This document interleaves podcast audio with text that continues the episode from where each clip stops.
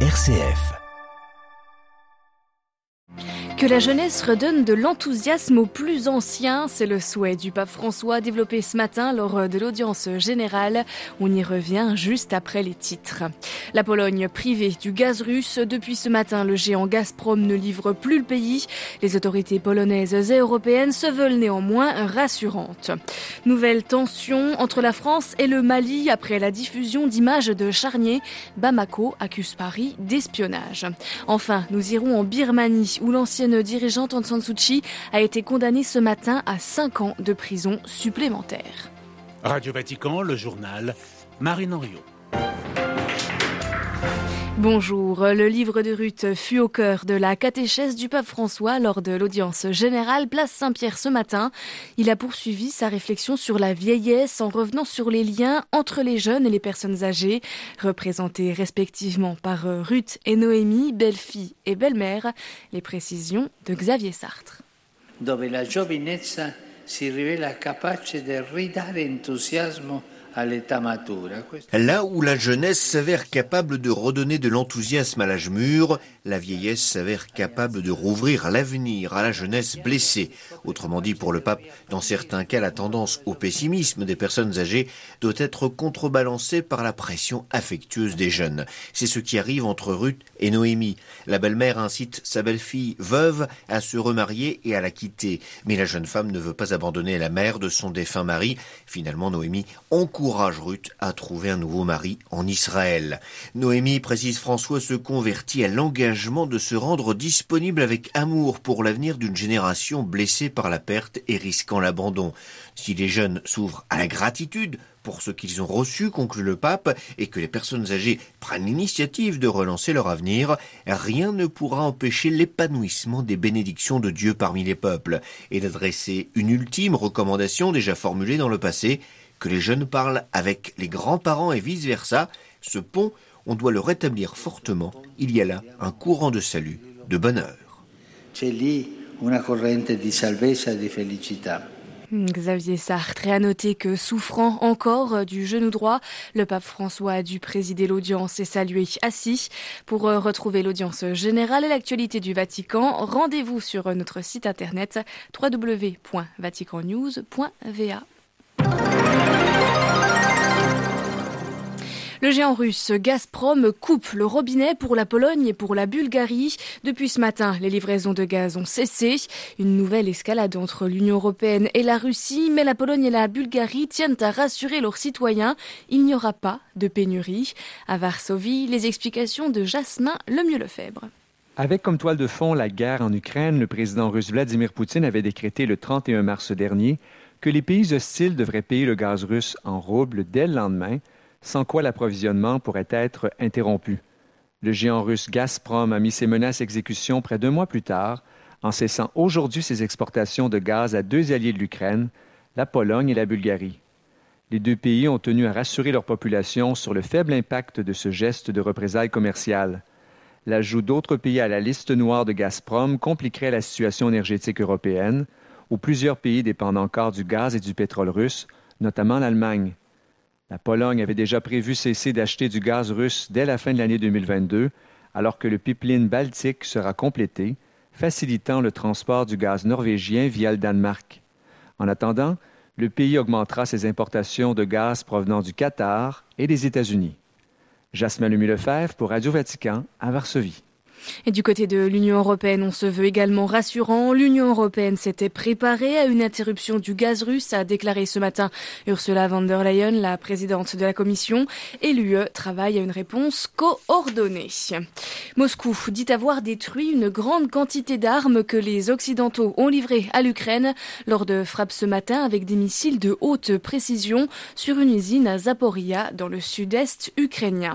Hier, lors d'une réunion en Allemagne à l'initiative l'initiative des États-Unis, plusieurs pays européens comme l'Allemagne ou les Pays-Bas ont annoncé de nouvelles livraisons d'armes lourdes à l'Ukraine. Les États-Unis qui se disent prêts à remuer ciel et terre pour que l'Ukraine gagne cette guerre. Nouveau tir en Transnistrie ce matin, cette région séparatiste pro-russe de Moldavie. Des séparatistes auraient visé un dépôt d'armes au niveau de la frontière entre la Moldavie et l'Ukraine. Déjà hier, des tirs ont eu lieu. Le gouvernement moldave a tenu une réunion de crise, craignant que la guerre en Ukraine ne s'étende sur son territoire. C'est une guerre de l'information qui prend de l'ampleur au Mali. La France a diffusé il y a quelques jours des vidéos tournées près de son ancienne base militaire de Gossi. On y voit des soldats blancs enterrer des corps. Il s'agirait, selon l'armée française, de mercenaires russes de la société privée Wagner. Le flou qui entoure cette affaire a fait réagir Bamako, Adélaïde Patrignani. Et oui, Marine, la justice militaire malienne a décidé hier d'ouvrir une enquête après la découverte de ce qu'elle qualifie de charnier à Gossi. 23 avril, le procureur s'était rendu sur cette base restituée par la France au Mali deux jours auparavant. Il avait promis de faire toute la lumière sur ces faits et de tenir régulièrement informé l'opinion publique. Bamako a également disculpé ses propres forces armées. Hier soir, les militaires au pouvoir ont accusé l'armée française d'espionnage et de subversion. Celle-ci y voit au contraire une attaque informationnelle. L'état-major français soutient que les militaires à l'œuvre sur les vidéos sont des membres de la société russe Wagner et non pas des soldats de sa force militaire Barkhane. L'affaire semble en tout cas embarrassante pour la junte au pouvoir à Bamako, qui s'est progressivement rapprochée de Moscou ces derniers mois tout en s'éloignant de Paris. La crise diplomatique entre la France et le Mali est donc palpable. Les soldats français déployés au Mali devraient tous être retirés d'ici cet été, après neuf années d'engagement qui n'ont pas permis d'éradiquer la présence de djihadistes sur le sol malien. Merci Adélaïde Patrignani. En Éthiopie, les séparatistes du Tigré annoncent avoir quitté la région de l'Afar. Ce retrait était l'une des conditions posées par le gouvernement éthiopien pour laisser passer l'aide humanitaire et également pour envisager une trêve dans la guerre. Depuis novembre 2020, le nord de l'Éthiopie est plongé dans une guerre entre le gouvernement et les membres du TPLF, le Front de libération du peuple du Tigré, minorité au pouvoir pendant 30 ans avant l'arrivée du Premier ministre actuel, Abiy Ahmed, qui lui fait partie de la majorité des Oromos.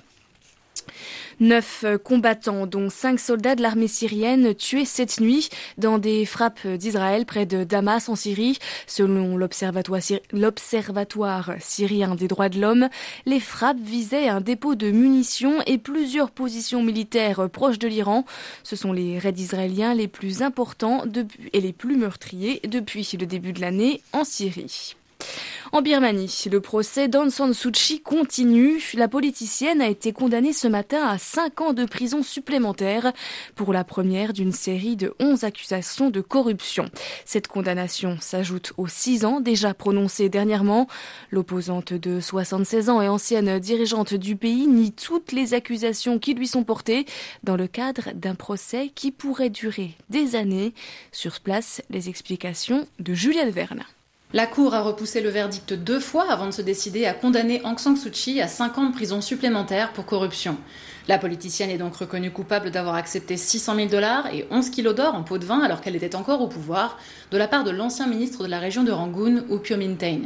Les avocats d'Aung San Suu Kyi n'ont même pas pu la voir pendant l'audience et comme ils n'ont plus le droit de parler officiellement aux médias, les informations qui nous parviennent sont extrêmement filtrées. On ne sait pas pourquoi la Cour a retardé son verdict de deux jours, mais il y a eu du retard à chaque fois que la Cour devait se prononcer sur un nouveau type d'accusation, comme c'est le cas ici pour la première accusation en matière de corruption. La population, sans illusion sur l'issue du procès, ne le suit que de loin, mais Aung San Suu Kyi possède toujours une influence considérable.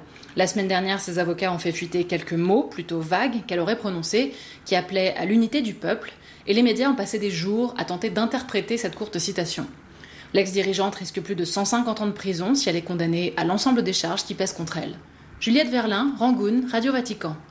C'est un aveu historique en Colombie, celui de militaires impliqués dans des massacres de civils. Plus de 100 exécutions en 2007 et 2008 présentées fallacieusement par l'armée comme des guérilleros se tuer au combat. Des faux positifs qui étaient en fait de simples civils pour dorer le blason de l'armée colombienne. Nous avons assassiné des personnes innocentes, a reconnu un ancien caporal lors d'un procès inédit qui se tient actuellement. Près de 6400 civils colombiens auraient ainsi été exécutés entre 2002 et 2008.